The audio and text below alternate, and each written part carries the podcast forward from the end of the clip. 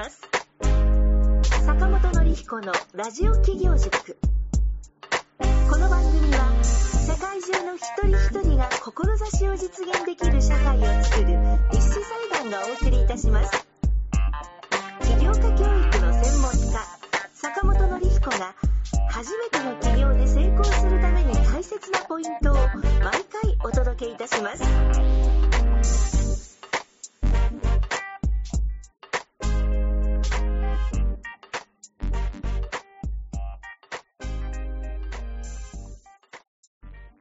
リスナーの皆さんおはようございます。えー、立志財団の森川です。今日もラジオ企業塾が始まりました。えーよろしくお願いいたします。今日はですね、いつもあの、お話しいただいている坂本先生がちょっとご不在でして、まあ、代わりにですね、ゲストの方をお招きしております。えっ、と、亀田さんです。よろしくお願いいたします。よろしくお願いいたします。はいえっと、亀田さん、あの、初めてだと思いますので、はいまあ、簡単にあの、はい自己紹介をおはい願いいたします。はい。えー今ご紹介預かりました亀田と申します。えー今仕事はですね、えっ、と、あなた商品化プランナーという名前で仕事をしていまして、まあ、あの、坂本先生と同じく、実は企業支援の仕事をしているという人間です。はい。で、あの、会社員の方とかですね、あの、藤原とかそれぞれ、あの、これまでに培ってきた技術とかスキル、経験みたいなことを自分のビジネスに変えていくにはどうしたらいいかということを、マーケティングとかビジネスモデルの観点から、まあ、お手伝いするという仕事をしております。はい、ありがとうございます。はいよろしくお願いいたしますまああの、はい聞かれてる方がまあこれ FM 那覇さんのラジオ番組なので、はいはいはいはい。まあ那覇市の方がまあ中心なんですけども、はい。亀田さんはいつも東京でご活動そうですね、あの主に東京の、まあ、品川近辺におりましてですね、まあ、そこを拠点に活動しているという状況です。はい。あなたを商品化するっていうのが、はい。コンセプトというか、そうですね、あなた商品化みたいなことでやってますね。うん。はい。実際どうでしょうか、えーとはい。今起業家の育成という形で、はい。起業家としてされてると思うんですけど、あはいはいはいはい大体起業されてからどれぐらい？今、そうですね、もう4年っていうところですね。はないんい。ですか、はい。えっ、と、もしこれ差し支えなければなんですけれども、はい。4年経って、はいそれまでは前職は会社員だった。あ、いやもちろん、はい、会社員でもう転職もしたことないような人間でした、実は。あ、そうですか。なんです。はい。その会社員生活はどれぐらいだったんでしょうか、えーっとですね、13年間ですね、はい、新卒入社して同じ会社に13年間、まあ、勤めるという状況でした。はい。そうですか。13年経ってから起業をされようと思った理由っていうのは何か？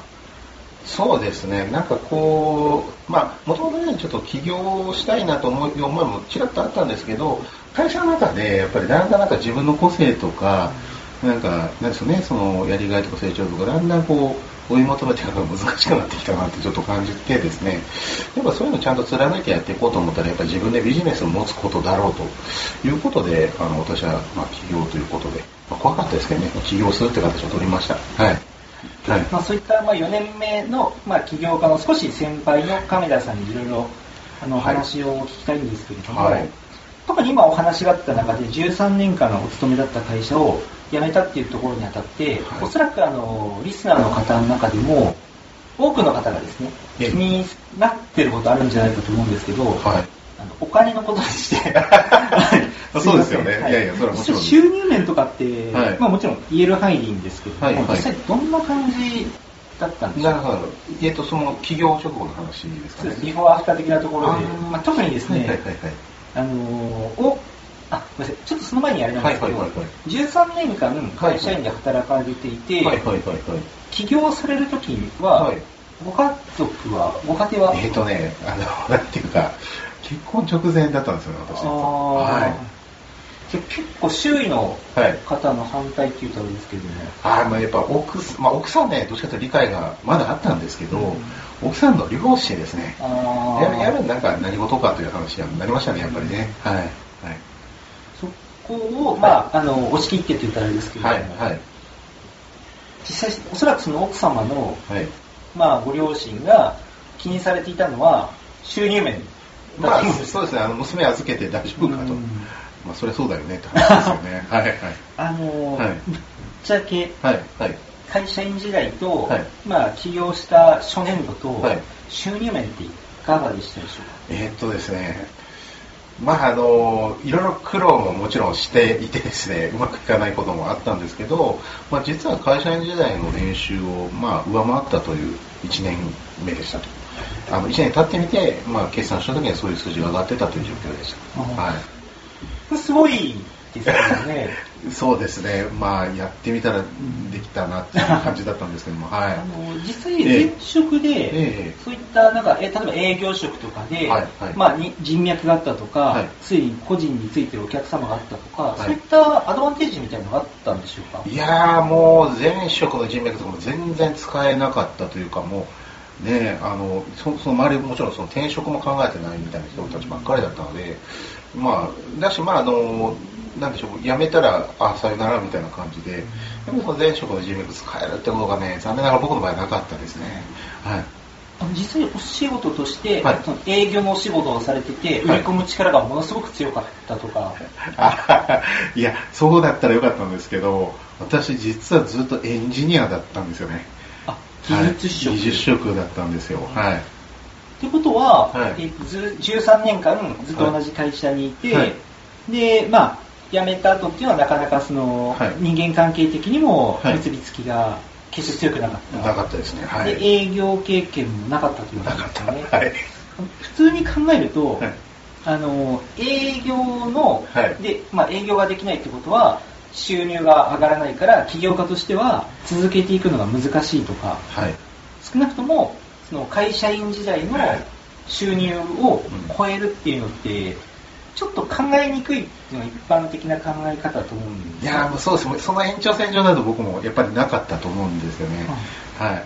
で僕はやっぱりそのセールスとか、まあ、売るっていうことに、まあ、やったことないっていうのもあってやっぱ抵抗感すごかったんですよね。抵抗感。売ることへの抵抗感的ででもあの売買、えー特に売るってことをしないと売り上げがつかないし当然自分の給料みたいな部分もなくなるわけで、まあまあ言ってしまうとはい本当のフルコミッションですもんね、本当にフルコミッションです。そうそうそう、でその中でやっぱり僕は営業したことないから逆にお客さんにいかに来てもらうか欲しいと思ってもらうかということを考えた時に、まあ、実は一つたどり着いたやり方があったんですね。はい。はい。でそれがあの実はまあセミナーをやるっていうことだったんです。はい。セミナーは、まあそのセールスの場だっそうですね、まあ、まず自分の取り組みをしてもらおうとか認知してもらうというのが最初はきっかけだったんですけど、まあ、結果的にもそれがあのご相談をいただく手段になりましたっていうところでした。はい。その企業当初のはい。ビジネスの、はい。えー、とネタというか、はい。えー、と事業領域ってのは今と同じその起業家はい育成だはいはいったんでしょうか、えーっとそうですね。あの特にまあ企業家育成もいろんなあのジャンルがあると思っててですね、あはい。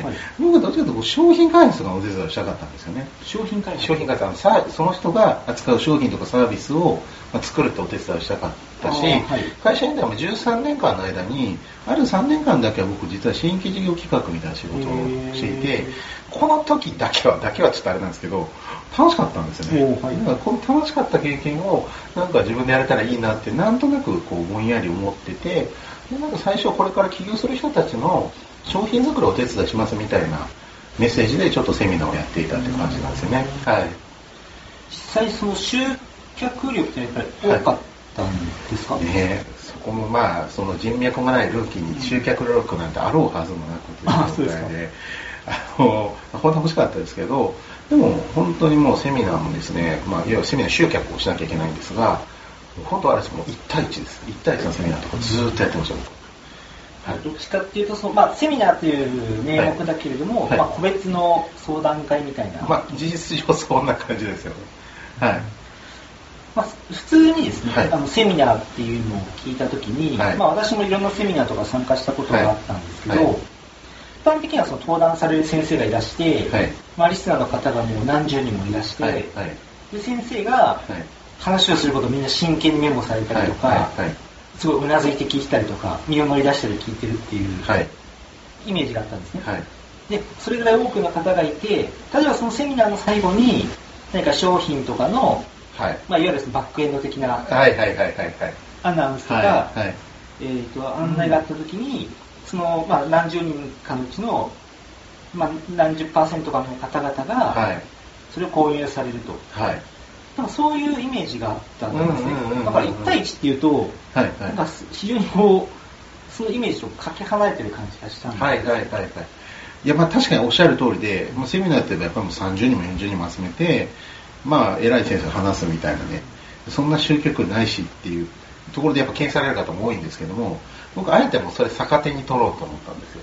あ、雪の坂って。ええ1対、特に1対1は一番わかりやすいんですけど、さっきね、こう個別の、事実上個別の相談会ですね、みたいな話をされましたけど、そう、相談の関係性ってことは、そこでお客さんとの関係性を作るってことに集中できるんですよね。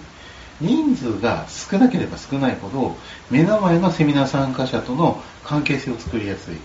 だから僕と、なんか同じものを買うとしたら僕から選ぶっていう確率が上がってくるわけなんです。あそうなんです。はい。やっぱ1対1し,、まあ、しか集められなかったってもありますけど、あのでも来ていただいた方実際に今日はお得ですねって言ってくださる方がへいろいろ聞けますねみたいな感じ。ああ、なはいるほど。はいあのー今おっしゃった中で、はいもう少し深掘りして聞かせていただきたいんですけど、はいその参加者の方とのはい。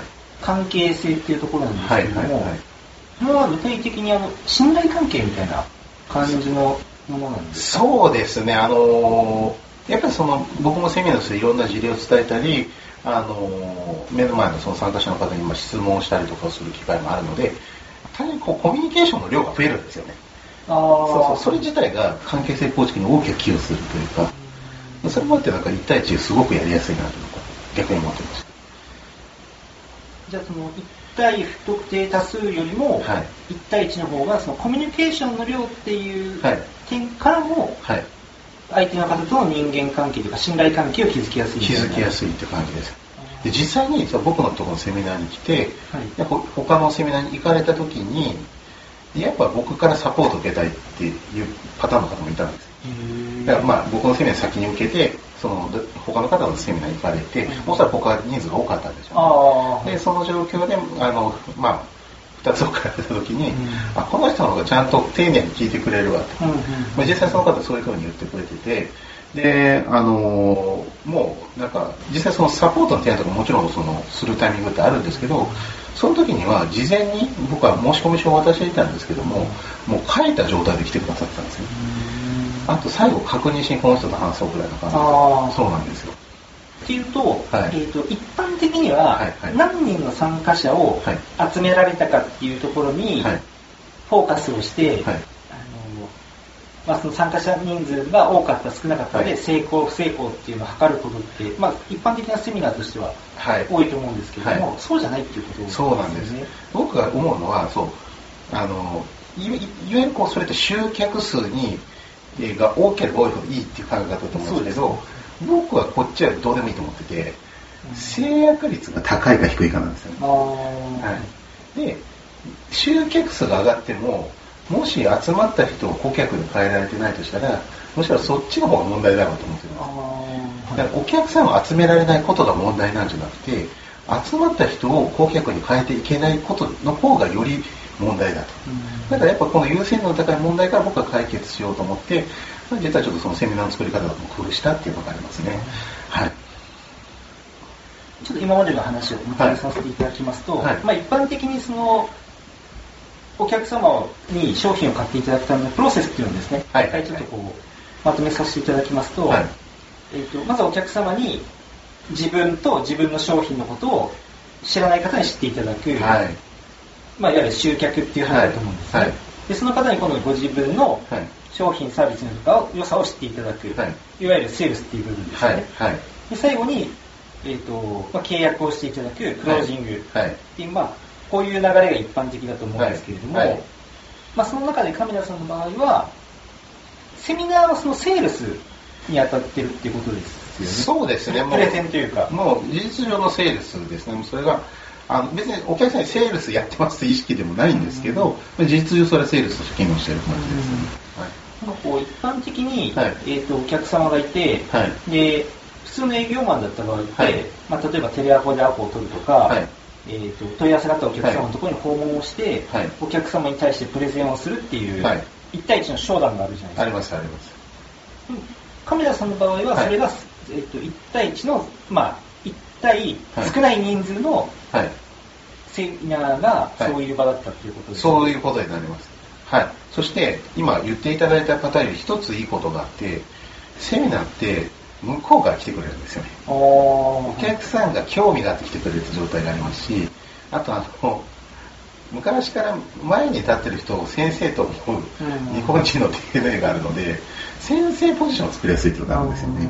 はい。なるほど。はい。っていうと普通の例えば、はい営業をされてるセールスパーソンの方がされてるように、はいご自分からいわゆるそのテレアポとか、はいコールドコールをして、はいアポイントいただいて、はい訪問をした時と、はい仮にその同じことを、はい。はい。はい。セミナーの先生が喋っていても、はい。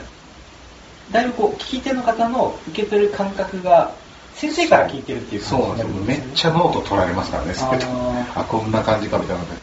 実際あのその場合セミナーとこのお客様から来ていただけるってはいいうことだったんですけれども、はいはいあのその辺って何か工夫ってあったんでしょうか？ありますあります。それはやっぱり告知文の内容ですね。告知文セミナーの、まあ、タイトルと、まあ、告知文の内容。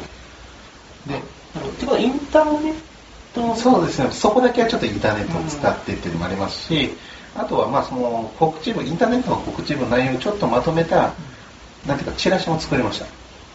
はいはいでそそれはあのポスティングとかではなくて、手配りするためですね。例えば交流会だった時に、こういうのやってますみたいな感じで手配りして、相手の反応を見るみたいなことに使ってましたね。はい。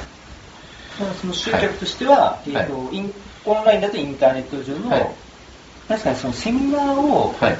扱ってるポータルサイトみたいなところあ、そうです、そうです。そういうところに掲載させてもらって、できていただくようなイメージですね。なるほどですね。はい。か、まあ、もしくはその交流会で初対面の方にチラシを配るっていう。そうです。それがまあ何回か会ったことある方とかにあ、あの、こういうのやってますって言って、一回よかったら来てくださいみたいな感じでやってましたね。はい。で、まあ、いずれにしてもこう、一人か、まあ、もしくは少ない人数ではい、セミナーをされるっていうのが、はいまあ、言ってしまうと勝ちパターンだったわけですねそうです。結果的にもそれ勝ちパターンでもう、今もほぼそれやってますね、でも。あ、4年経った今も。今もそこをもう、やっぱりうまくいってることは再現させるっていうことでやってますね。はい。そうですかあのちょっと先にはい結果の部分で伺いたいんですけど、うんはい、はい、はい。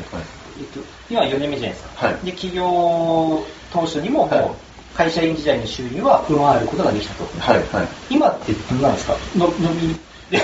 まあ、あのまあ、おかげさまで、はい、なんというか、まあ、3、4倍ぐらいまで来てるかなって感じですそんなですか？見てます、ごいですね。はい。あじゃあ、あれじゃないですか？はい。当初、はい。起業すると言った時にはい。はい。反対をされたはい。奥様のはい。ご両親の今の反応ってはい。どんなんですか？いや、もう、そうですね。なんもまあ、まず、その、何も言われなくなりましたし、逆になんかね、今、その、反対していた、まあ、奥さんの両親のうちの一人、お父さんの方ですね。はいとか、もう自分もなんか創業したいって言って逆に相談くれてたりしてる感じなんですよ。そうそうなんですよ。はい。まあ、はいそうです3倍、4倍になったらね、選択肢として正解ですもんね。そうなんですよ、やっぱり。うん、なんかそ、いやそこはもうなんか、あの当然、企業初年度にそんなことになるとは全く思ってなかったんですけど、でもやったらなんかそこでなんか次が見えてくるって部分もあって、うん、おかげさまでっていう感じですね。は。い。あの今のお話聞で、聞かれたリスナーの方って、すはい。ごく、あのまあ、希望を持つっていうとあれですけれども、はい。まあ、はい。自分もそうありたいなって思う方って多いと思うんですけはい。ど、、はい。それえーと一つには、はい、収入面が上がったってのはこれ絶対そうだと思うんですけはい、ど、はい。あと、もう2つあると思っていて、えあの、まあ、亀田さんのことがいいなって思うはいこと2つなんですけど、はい1つは、あの、好きなことではい。お仕事になってるところはないんですね。。はい。あの、3年間、はい。まあ、やってた、楽しいって感じたことを、はい今ご自分で起業されてされてるわけじゃないですか。はいはい要は好きなことをされてる。されてます。はい。はい。これがいいなって思う方ってすごい多いなと思うんですね。はい。でもう一つが、営業してはい断られないっていうかですね、はい。確かに集まる人数は少ないんですけど、はいお客様からやってきて、はいあのすっごい一生懸命メモをして、はい。あの相当高確率で制約に至るっていうことですよね。そうですね。多分ここはいに一般的なはいセールスにおけるストレスってほとんどないと思うんですよ。そうですね。はい。なんか上から順番にこうリストにこう、はい。もう初対面の電話をして断られて断られてまあ、断られて、あのいわゆるガチャ切りみたいなことはな,、ねないですよね。はいはい。で世の中の営業をしてる方って、はいそういうストレスを戦いながら、はい。売り上げのためにしょうがないと思ってされてるわけじゃないですか、はい。でもそういうストレスがないわけじゃないですかそうですね。はい。でやってることは好きなこと。うんうんうん。収入は3、4倍。そう、はい。はい。すごいおいいいいうん循環ですよね。はい。ありがとうございます。いや、その代わり、その、やっぱりなぜうまくいったか、なぜうまくいかなかったかっていうのは、やっぱりその、つどつど振り返るっていうのをやってました、僕あ、そうですだから毎回チューニングですよね。あー。はい。で、それでどうもこれでいいらしいってところが見えてくるまでやるっていうのをやってて、で、なんか、例えばこれ絶対、絶対契約してもらえると思ってて、うん。意外とそうでもない時に何が悪かったんだろうって振り返ってみると、多くの場合、喋る比率が、なんていうかさ、お客さんと僕はどっちの方が多く喋ってるかでやっぱり僕が喋りすぎてるとか、やっぱそういう気づきを得たりとかするわけなんですよね。なるほどですね。はい、このパターンだけ必ず契約できないみたいああ、その喋る分量比較して。な。私が喋りすぎてる場合はみたいな。はい。ああ、なるほど。じゃあ、あれですね、なんかこう、最初はそういうチューニングで、はい。まあ、勝ちパターン的なところをはい作り上げていく期間はやっぱり、初年度前半はやっぱりそういうのがあったんですありますあります。もうそこでやっぱりその、まあ、再現されて100%はやっぱ難しいわけですけど、でもかなりの確率で再現できるようなところにはなってきたなと思います。はい。そうですよね。あの、坂本先生もよくですね、はいあの、まあ、PDCA とか KPI とかっていう言葉が使われて、はい。あの、修正と改善のスピード、すごい大事だよっていうことは、はいよく、あの、このラジオの中で教えられるんですけど、はいはいはいはいはいはい。まあそ、そういう感じですね。それを前半にかなりいい、そうコンスタントにもう毎回です、本当毎回、一回一回が PDCA みたいなもんですよね。もう細かくチューニングを回して、で、結果的になんか法則、まあ法則っていうほど大したものじゃないんですけど、自分にとってはあこれは負けるとか、あこれは勝つみたいなのが分かってくるってありますね。うん。もう本当にじゃあその勝ちパターンをはい。かなり相当早い段階ではい作り上げることができたんで、はいまあ今に至るっていう。そうですね。はい。もうチューニングの、あの、よく坂本先生が言うとチューニングの回数ですね回数の方で言ってたと思います。まあよく300回とかって言ってます。そうですね。300回かってちょっと僕も思いましたけど、はい。まさにもう回数だと思います。はまあさすがにそれだけチューニングすれば失敗しないよねっていうか、そう成功するよねっていう感じ。い。いやでも分かってくるってやつですねうん。もうそれでもなんか大量行動みたいなことあなのかなと思ってます。なるほどですね。はい。あのーありがとうございました。はいえー今日はですね、いつも、あのお話しいただいている坂本先生がちょっと在でしたので、えーと、亀田さんにゲストとしてお越しいただきました。まあ、亀田さんからは、その、好きなことで起業をする、早く勝ちパターンを見つけると。まあ、そのためには、チューニングを、まあ、早い段階でコンスタントにやっていくと。そして自分の勝ちパターンを見つけるっていうようなことの企業の成功の秘訣について教えていただきました。えっ、と、亀田さんありがとうございました。はい。ありがとうございました。はい、今日の内容は以上になります。えーこの番組ではあなたの企業の成功の役に立てるような内容でお届けいたしております。えーご質問、ご意見は、えーとインターネットの方でえー募集をしております。えー立志財団で検索していただきまして、質問フォームからお送りください。えーその際は、えー備考欄にラジオ企業塾についてでご記載ください。次回もあなたの企業の成功の役に立つ内容でお届けいたします。神谷さん、本日はありがとうございました。はいありがとうございました。はい、えーリスナーの皆さんまた来週お会いしましょう。ありがとうございました。